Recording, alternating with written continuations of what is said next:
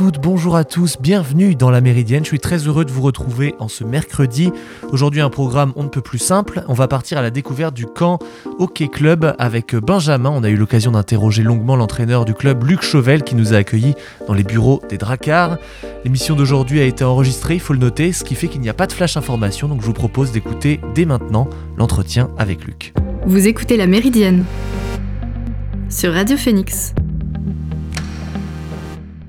Alors, pour cette émission de la Méridienne, nous voulions parler d'un club qui est emblématique quand même sur la scène sportive cannaise euh, de la ville de Caen. Il s'agit du Hockey Club, qui est aujourd'hui en Division 1, qui est le deuxième échelon de, au niveau hockey.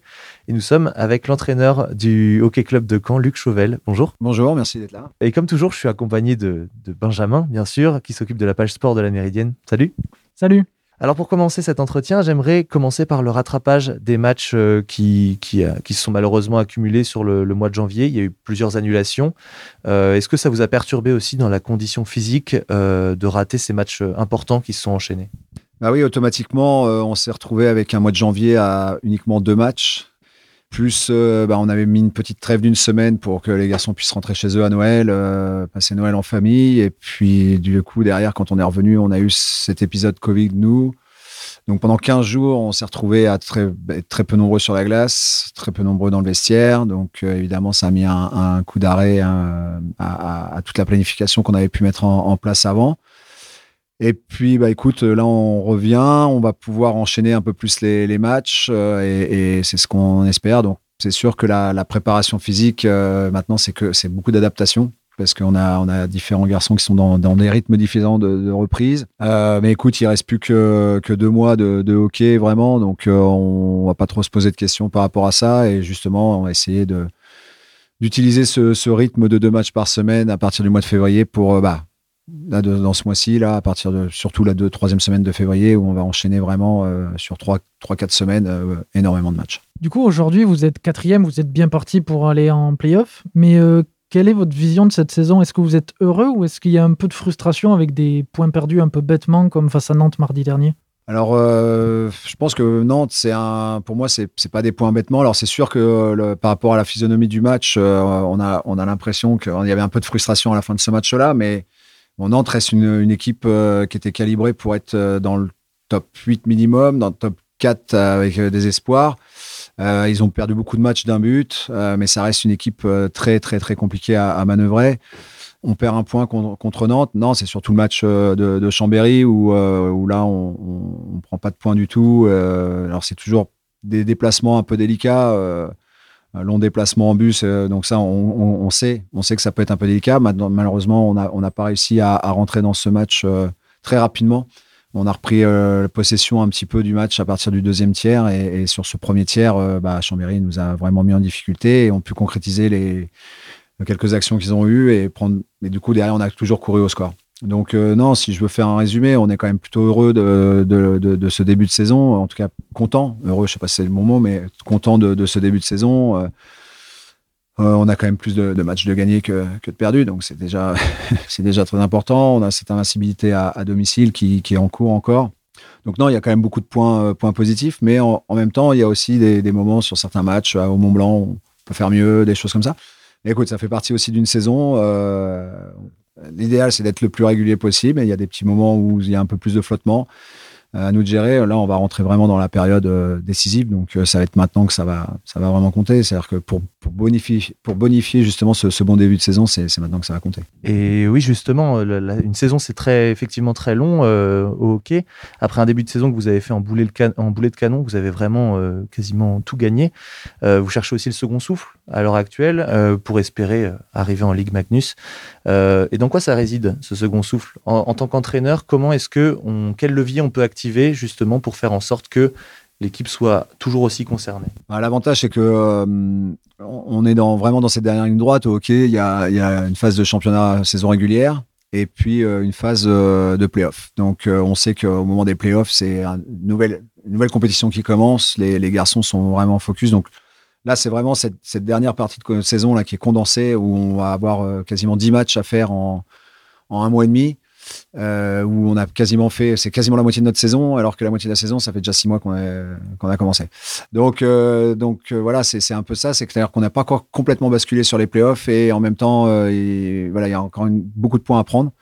Donc, c'est pas justement, c'est de prendre chaque match l'un après l'autre. Ça, ça va être vraiment très important de se recentrer là-dessus parce que si on se projette trop rapidement sur les playoffs, on va louper les les, échéances qui arrivent maintenant. Donc il faut vraiment qu'on arrive à, vraiment bien se centrer sur, sur cette fin de saison pour, pour accéder à la meilleure place possible. On, vise le top 4, donc euh, là on y est, mais euh, on, voit que dès qu'avec les victoires à 3 points, ça va, ça va très vite. Hein. Il suffit qu'il y ait une équipe qui fasse euh, une série et puis tout de suite ça, ça, peut, ça peut vite basculer. Donc voilà, c'est vraiment de se reconcentrer sur cette fin de saison, d'accéder au, au premier objectif qu'on s'est fixé, c'est-à-dire de, de, rester dans ce top 4 pour avoir l'avantage de la glace sur le quart de finale.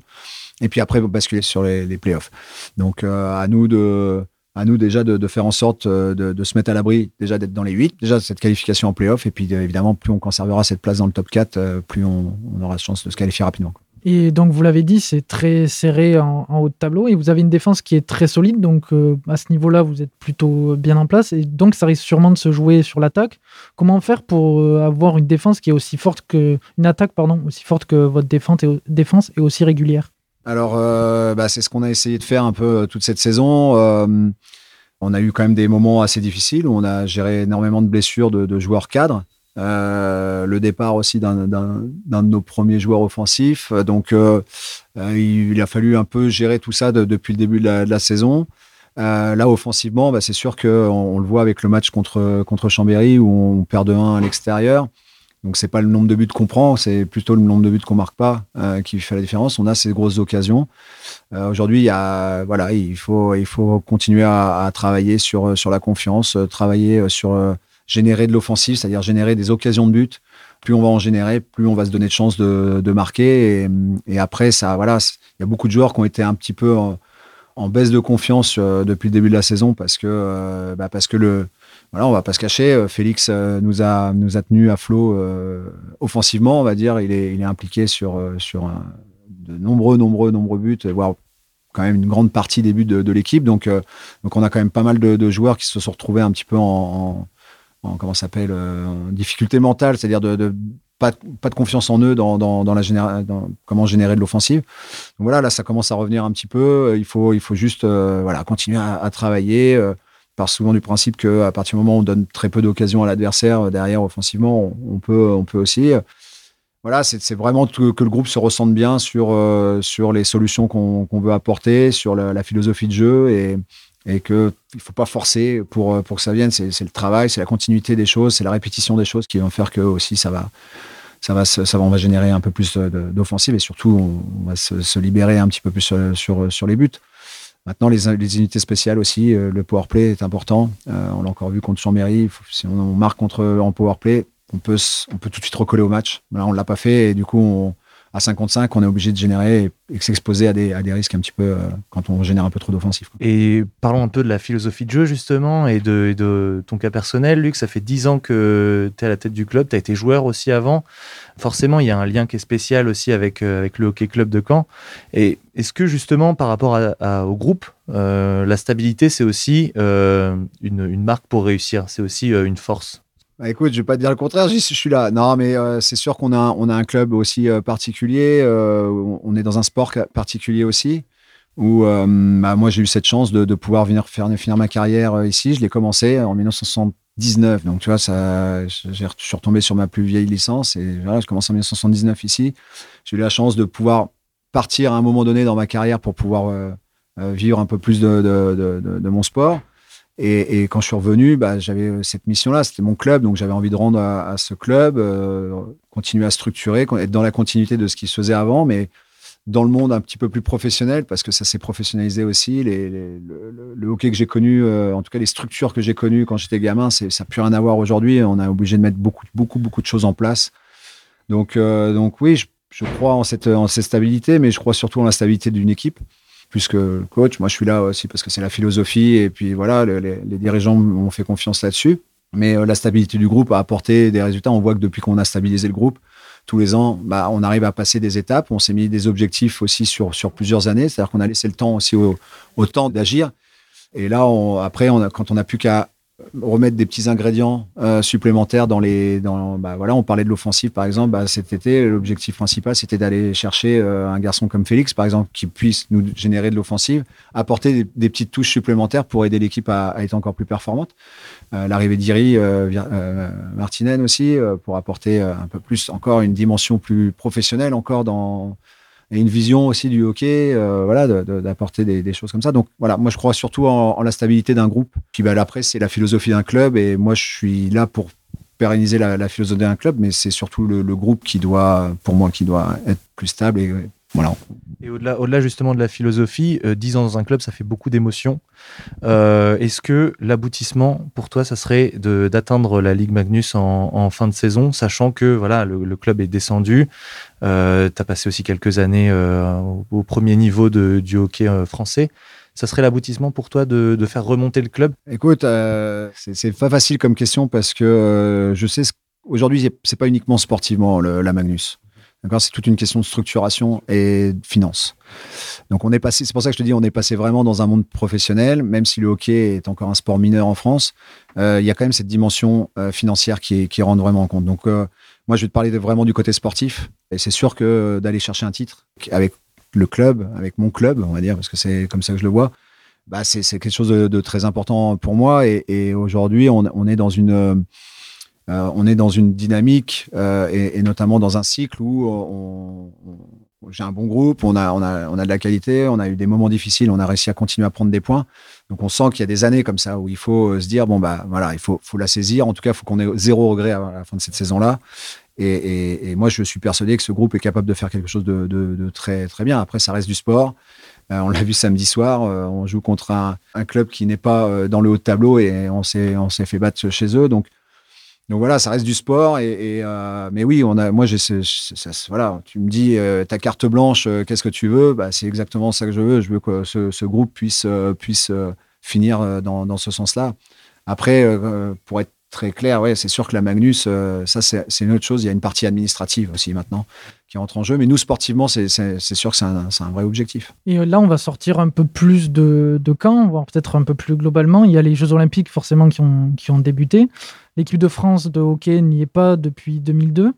Aujourd'hui, l'équipe est en pleine reconstruction. Est-ce que vous pensez que le, travail est bien fait et qu'on est sur la bonne voie pour retrouver, euh, espérons le plus rapidement possible, la France au, au JO euh, de Bah écoute, c'est oui, c'est, on espère tous. On sait que les, JO euh, pour un pour un sport non, non médiatique, c'est, une vraie une vraie mise en lumière. Donc c'est sûr que pour notre sport, le fait que l'équipe de France soit pas au JO, c'est, quelque chose de très compliqué puisque Aujourd'hui, au niveau national, si on veut être sur la map euh, médiatique, euh, bah faut pas, faut pas rêver. C'est uniquement ces moments-là. On le voit, euh, euh, même le hand qui a un palmarès juste incroyable. Bon, bah, ils tiennent pas une scène médiatique. Il y a que la place pour le foot. Aujourd'hui, le rugby est là parce que c'est historique et puis ils ont aussi structuré. mais pour les autres sports, c'est quand même très difficile d'être sur cette euh, d'être sur cette euh, table, invité à cette table, on va dire. Et euh, donc oui, c'est sûr que pour nous, c'est très important que l'équipe de France puisse retrouver un jour les, JO. On voit que tous les ans, bah, bah, pas tous les ans, mais tous les quatre ans, quand ils ont ce, tournoi de qualification olympique, à chaque fois, ça se joue sur un match, sur un but. c'est ça fait deux JO qui loupent comme ça, donc on, sent qu'on n'est pas loin, on va dire, du niveau international pour pouvoir être sur les JO. Mais il manque aussi, il y a tellement un gouffre aussi. On est 20 000 licenciés en France. C'est, il y a, un gouffre entre nous et haut de tableau, et puis même des, quelques petites, quelques nations, je ne veux pas dire des petites, mais des, petits pays, par contre, euh, avec moins de population, mais qui ont une, voilà, qui, qui ont on va dire une culture hockey qui est un peu plus grande que la nôtre. Nous, on voit, euh, rien que localement, on, se bat contre beaucoup de choses, quoi, pour, pour pouvoir exister. Donc, on met ça sur tout le territoire euh, donc euh, c'est un vrai euh, un vrai chemin à suivre c'est un un gros travail pour pour la fédération de, de pouvoir requalifier l'équipe de France parce que je pense que c'est un de leurs objectifs premiers de pouvoir se requalifier rapidement pour les pour les JO. Justement, t'en parlais de la place du hockey aussi sur la scène, la scène locale, la scène même nationale. Comment on peut se démarquer dans une ville qui compte euh, plusieurs sports qui sont très populaires, qui attirent les foules, le basket, le foot, évidemment euh, Comment développer aussi la culture hockey euh, à Caen? Bah écoute, avec les moyens qu'on a aujourd'hui, on essaye de, rendre notre sport populaire. C'est-à-dire que déjà, le, le, ça commence par les soirs de match. C'est-à-dire que les, les, les, garçons de l'équipe peuvent être abordés après un match.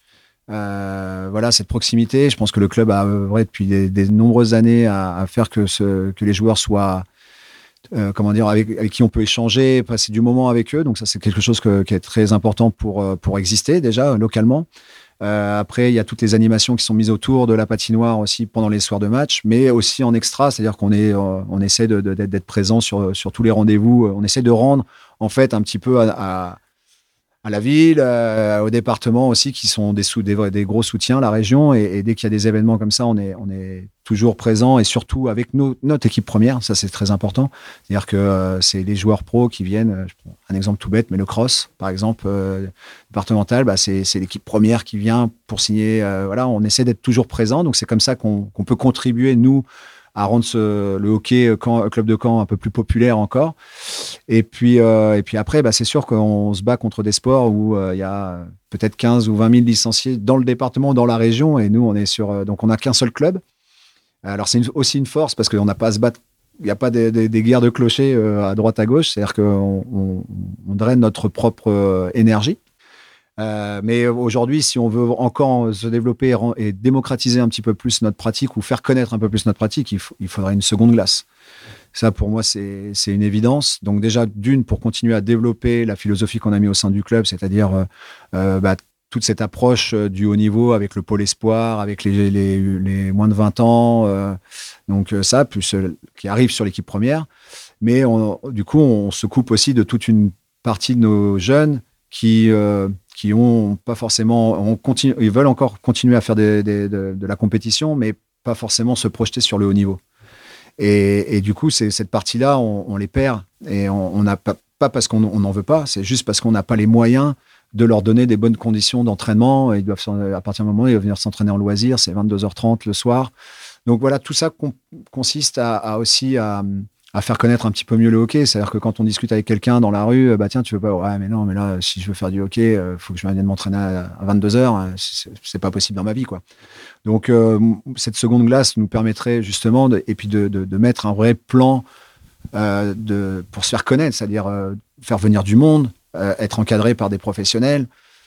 contribuer aussi à, à, une culture hockey un petit peu plus parce que bah, peut-être qu'on n'aura pas plus de licenciés quand on mettra, euh, je ne sais pas moi, des, euh, des, des, des, écoles sur la glace avec nous, mais pour apprendre le hockey, pas pour. Euh, mais peut-être qu'on va générer aussi des, envies de venir supporter, venir jouer en loisir, venir jouer, voilà, découvrir le hockey. Plus on, on a une base de, hockey aussi loisir, plus ça permet d'avoir un engouement. donc, donc là, aujourd'hui, on est un petit peu restreint, on est obligé pour exister, pour avancer, on, on est obligé de faire du. On veut, on s'est mis dans cette voie de haut niveau mais avec toutes les contraintes que ça, que ça consiste, parce que tous les jeunes euh, à 13 ou 14 ans sont, oui, ils je leur pose la question, ils ont envie d'aller au niveau et donc faire du hockey euh, avant d'aller à l'école et tout ça. Tout le monde a envie de faire ça.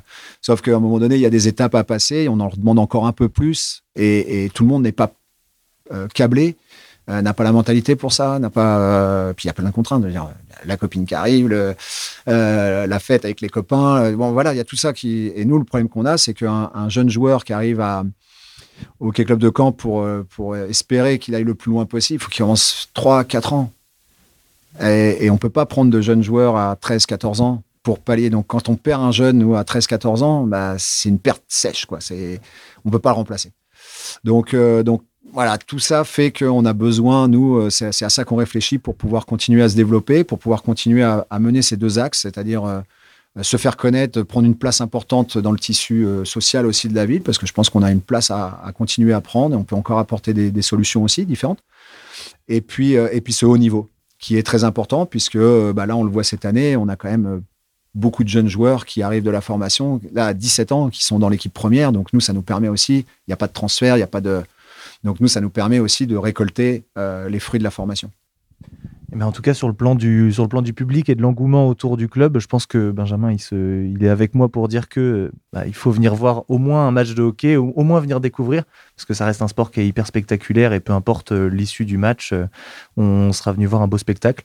En tout cas, je, vous souhaite bonne chance pour la fin de saison et, on espère que vous finirez très bien pour, pour la Ligue Magnus, qui quand même, ce serait pas négligeable aussi, j'imagine, pour le, pour le développement du club. voilà, avoir une équipe en première division, ça, ça donne un, un aspect en plus qui est, qui est non négligeable, j'imagine. Oui, oui, on le sait. Maintenant, on sait aussi, et on l'a vu sur ces dernières années, il faut une équipe qui gagne. Euh, on voit l'engouement qui se crée autour de nous avec, comme, tu l'as dit tout à l'heure, il y a beaucoup de concurrence sur le territoire, le hand, le basket, le foot, basket féminin. il, y a, beaucoup d'offres. Euh, donc, euh, on voit, si, tu veux exister, si tu veux créer un général l'engouement, il faut que l'équipe gagne. C'est, donc, ça passe par ça. Donc, donc, du coup, on va commencer par gagner, puis après, on, on continuera dans notre, dans notre, dans nos objectifs. Merci beaucoup. Merci beaucoup, Luc, de nous avoir accueillis au sein du, au sein du Hockey Club. Et puis, ben, bah, dans, un grand bureau hyper spacieux. non, mais voilà, on espère vraiment que, tu, que la saison se terminera bien et puis que, que tout se passera bien. Bah, écoutez, merci à vous, puis bah, bonne continuation aussi. En tout cas, merci d'avoir pris du temps pour, euh, pour venir parler du hockey. Merci bien. Et merci à toi, Benjamin. Merci. Merci beaucoup à Luc Chauvel pour son accueil au Hockey Club de Caen en espérant les meilleurs résultats pour l'équipe pro, bien sûr. Euh, maintenant, on va prendre une petite pause dans cette émission avant la chronique de Selena sur le harcèlement de rue. On écoute, on écoute Four Walls de JP Bimeni sur Radio Phoenix.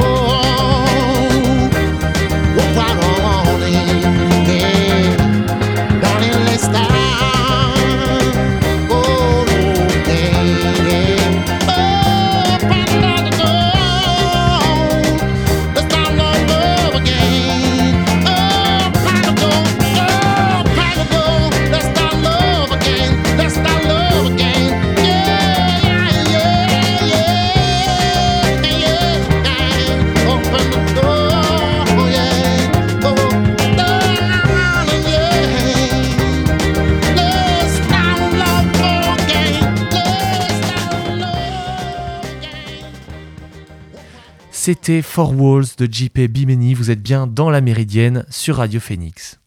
Vous écoutez la Méridienne sur Radio Phoenix. Alors, aujourd'hui dans la Méridienne, j'ai Selena en plateau avec moi qui va nous parler des femmes et du harcèlement de rue. Salut Selena. Salut. Alors, euh, bah aujourd'hui, je parlais du harcèlement de rue. Donc, euh, le harcèlement de rue, c'est un quotidien pour les femmes. Euh, selon une enquête menée par les Glorieuses, 99% des filles âgées de 14 à 24 ans ont été victimes de harcèlement sexiste dans l'espace public. Personnellement, quand je lis ce chiffre, je suis pas vraiment étonnée. Le harcèlement de rue, c'est tellement courant que ça en devient banal. Alors on se demande pourquoi les femmes sont, et se sentent surtout, autant en insécurité dans la rue, et surtout comment faire pour remédier à cela. Donc déjà, je parlerai euh, du quotidien des femmes dans la rue, en basant sur plusieurs témoignages. Ensuite, j'expliquerai en quoi ces comportements relèvent euh, en réalité de pensées sexistes. Et enfin, euh, je dirais qu'on peut quand même parler d'amélioration, puisqu'il y a quand même une libération de la parole qui se met en place de plus en plus. Très rares sont les femmes qui, à l'heure actuelle, peuvent nous dire qu'elles n'ont jamais été suivies, sifflées, insultées ou encore pire, agressées dans la rue. Encore aujourd'hui, en 2022, ça arrive tous les jours. Ne pas rentrer seul, garder ses clés à la main, rester vigilance, se retourner pour vérifier que personne ne nous suit, ne pas s'habiller entre guillemets trop court, vérifier la batterie de son téléphone au cas où on en aurait besoin. Ce sont beaucoup de choses qui nous empêchent d'être libres. L'atteinte à la liberté, c'est une chose, mais l'atteinte à la dignité, c'en est une autre. On apprend aux femmes à ne pas répondre quand on les insulte, à baisser la tête, à changer de trottoir rapidement, bref, à se faire toute petite pour ne pas éveiller les esprits malsains. Selon le site internet le.fr, il n'y a pas d'âge pour le harcèlement de rue. Ce qui est malheureux, c'est que toutes les jeunes filles qui ont été interrogées dans l'enquête ont répondu à l'unanimité. Chacune a déjà été suivie par un homme au cours de sa vie. Et euh, malheureusement, les exemples de harcèlement de rue ils sont extrêmement nombreux. Est-ce que tu pourrais nous en donner un ou plusieurs qui pourraient illustrer tout ça? Je vais donner par exemple bah, Romane, c'est une jeune fille de 13 ans. Elle a été suivie par un homme euh, alors qu'elle voulait rentrer chez elle. Elle s'est tout simplement rendue à un tabac pour acheter des jeux à gratter pour son père quand elle s'est rendue compte que l'un des hommes la regardait avec insistance. Elle a dû faire plusieurs détours jusqu'à courir dans une boulangerie car il la suivait en se rapprochant de plus en plus. Parfois, des choses encore plus graves se passent. On peut prendre euh, l'exemple de Clara Arnoux, qui a été attaquée euh, à la seringue et violée par la suite dans les rues du centre-ville de Lille. Elle rentrait d'une soirée entre amis et s'est faite accoster par un homme auquel elle n'a pas répondu. Elle a témoigné dans une vidéo de Combini qui a circulé sur les réseaux sociaux. Il m'a attrapé le bras, il m'a retourné vers lui, il a sorti une seringue et il m'a piqué la fesse. En réalité, la quantité des témoignages est énorme. On pourrait donner beaucoup d'exemples et c'est ça qui est malheureux. Malheureusement, ce genre de comportement, c'est lié au sexisme et à la société patriarcale. Déjà, il ne faut pas confondre la drague et le harcèlement de rue. La drague, c'est une envie commune, réciproque, alors que le harcèlement, c'est l'absence de consentement d'un individu. Il n'y a aucun mal à trouver une personne séduisante et à l'aborder dans les règles de l'art. Le problème se pose quand euh, la bienveillance et le respect disparaissent. Selon le site internet Stop Harcèlement de rue, la drague est une main tendue, le harcèlement est une main qui s'abat. Malheureusement, tout le monde n'en a pas forcément conscience. Ensuite, le harcèlement sexiste est souvent dû à une hypersexualisation des femmes. Je pense que vous avez déjà entendu cette fameuse phrase Elle s'est faite agresser, mais regarde comment elle était habillée. On place alors la victime en tant que responsable d'un acte qu'elle n'a même pas cherché. Il est important de rappeler que la tenue d'une personne n'a aucun rapport avec l'agression en elle-même, car la seule personne responsable, c'est l'agresseur. On l'a dit, les comportements sexistes sont synonymes d'absence de respect. Quelqu'un qui respecte les femmes ne cherchera pas à, les suivre, les insulter ou les agresser, peu importe les tenues qu'elles portent. En plus, la tenue d'une personne est liée à ses goûts, sa personnalité, ses envies. Alors le fait de s'empêcher de porter une tenue que l'on aime, que l'on apprécie, c'est une forme de dépersonnalisation un petit peu. Et enfin, euh, devoir être accompagné d'un homme pour rentrer chez soi en toute tranquillité, c'est pas forcément normal non plus parce que ça fait assimiler de l'idée que on est plus respectable quand on est avec des personnes de sexe masculin. Donc même si le harcèlement de rue, il s'arrête pas, bien au contraire, les femmes osent de plus en plus en parler les langues se délient et ça, c'est vraiment un point positif. Dans, cette euh, volonté de vouloir parler, les réseaux sociaux, ça serait pas un bon outil pour lutter contre cette forme de harcèlement, justement? Oui, parce que grâce aux réseaux sociaux, on peut voir plusieurs témoignages. C'est bien parce que ça éveille les consciences. Par exemple, le hashtag harcèlement agisson a été créé. C'est un hashtag qui permet de recueillir toutes sortes de témoignages, des photos, des vidéos, des textes courts. Le but, c'est de faire comprendre aux gens que les choses doivent impérativement changer Libérer totalement la parole est un défi qui pourrait changer le quotidien des femmes. À Paris, il y a eu une campagne de sensibilisation contre le harcèlement de rue. Le but, c'est de montrer le caractère inacceptable du harcèlement de rue, de faire diminuer le sentiment d'impunité des harceleurs, de déculpabiliser la victime, de sortir du silence et de susciter l'entraide. Selon le site internet Centre Hubertine Auclair, à l'occasion de la journée internationale de la lutte contre les violences faites aux femmes, la ville de Paris dévoilera une campagne d'affichage contre le harcèlement de rue, en présence des membres du Conseil parisien de la jeunesse. Finalement, la solution est de parler pour que les gens se rendent de plus en plus compte que les choses sont graves et qu'il faut agir.